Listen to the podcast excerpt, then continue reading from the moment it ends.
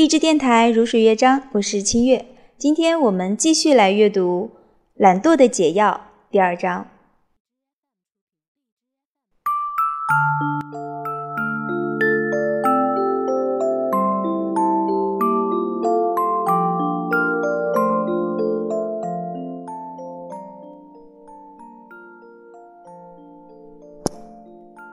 我懂得，我是一个没有主意的人。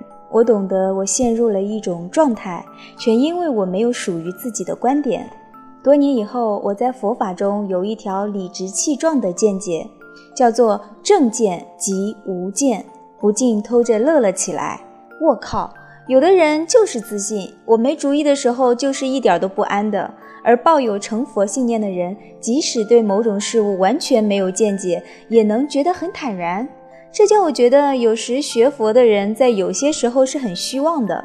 他们明明只了解很少的东西，却把所了解的东西往外推至所有事物，很强调那不可说的趣味，玩的是无声胜有声啊！不幸的是，我那时没学佛，一无自信，所以无论自己处于何种状态，都对自己有一种隐隐的困惑及怀疑。自我真的是一团乱麻呀！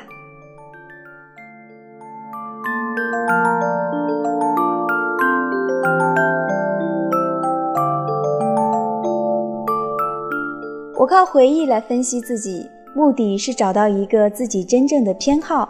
我明白，只有偏好才能导致目标、行动及热情。有一天，灵光一闪，我找到了一个欲念，它在我的人生里若隐若现，却持续着，每每对我的人生发生曲折的影响。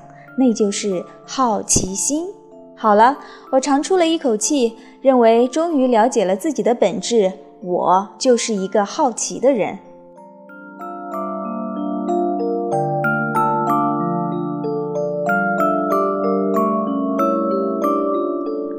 我当时更以为自己最想要的是姑娘，只是得到的同时便有痛苦与麻烦上身。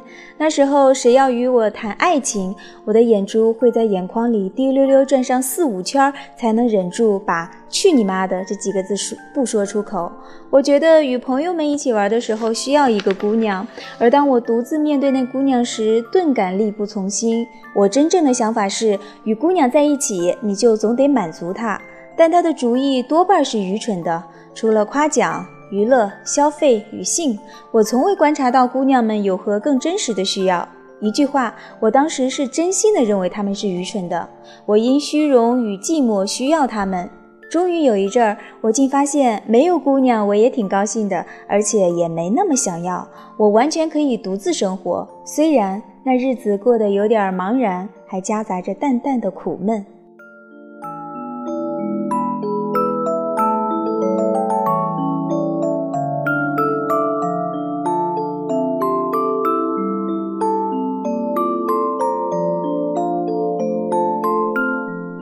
我像游魂一样四处乱转，常常在各种地方一一连步行七八个小时。有时我在闹市区，有时我在乡间小路上走，然后就是睡觉。表面上看我一切正常，心里却知道我不过是像行尸走肉一样的活动罢了。我曾试图写小说，以前我是那么爱写，但若是毫无压力，我发现我根本不想写。原来以前的爱写，只是想从别的更为紧迫的事情中寻找逃避而已。这种浑浑噩噩的日子过起来简直是毫不费力，而且也令人十分喜欢。我最后发现，我有一个自己都没想到的爱好，那就是睡觉。我从每天睡六小时，一直慢慢加长到十四个小时。睡觉是那么迷人，只要在床边放上几包饼干、一瓶水，就足以放心的不停的睡下去。我在任何时候都能开始睡，有时到超市购物，交钱时排队睡一会儿。出了超市，便坐在台阶上，手里拎着好几大包塑料袋，对着高高升起的太阳眯起眼睛，只坐上一小会儿，便能安然睡去，还挺着腰呢。睡觉睡多了，令人浑身僵硬，反应迟钝，而且能自满自足到对什么都满不在乎。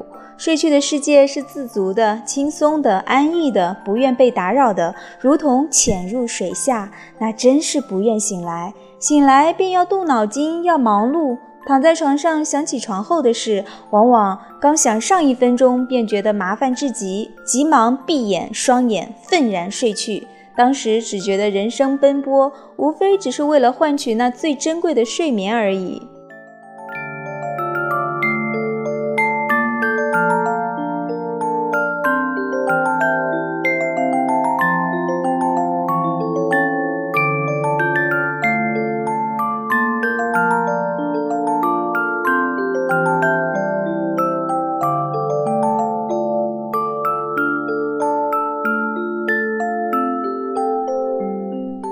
我曾良心发现，觉得有点不对劲儿。我觉得自己很消极，因为可以活下去了，就对什么也不在乎了。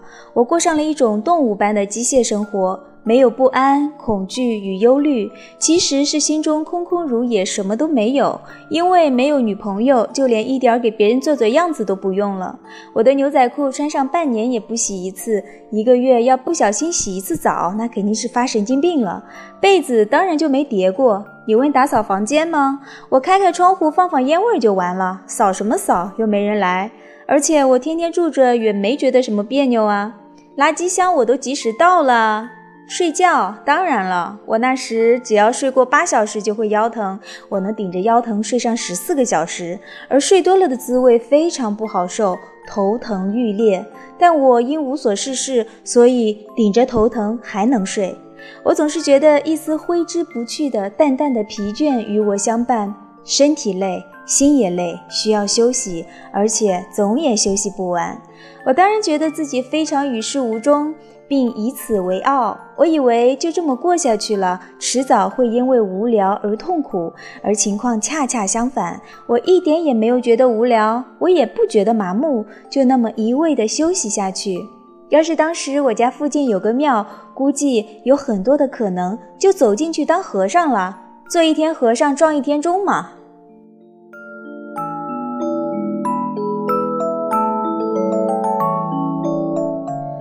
有一天，好像是读到了一本毛姆的书，上面有一句英国谚语，说男人每天睡六小时，女人七小时，蠢货八小时。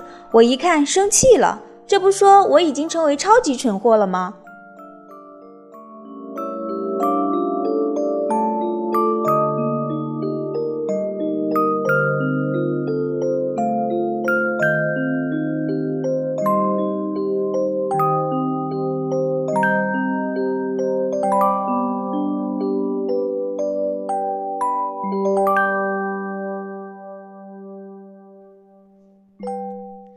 好，很有意思的文字，嗯，清月自己读着读着都想忍不住要笑场，啊，这篇文章呢就暂时先读到这里。好，今天的节目就是这样，祝你晚安，我们下期节目再见。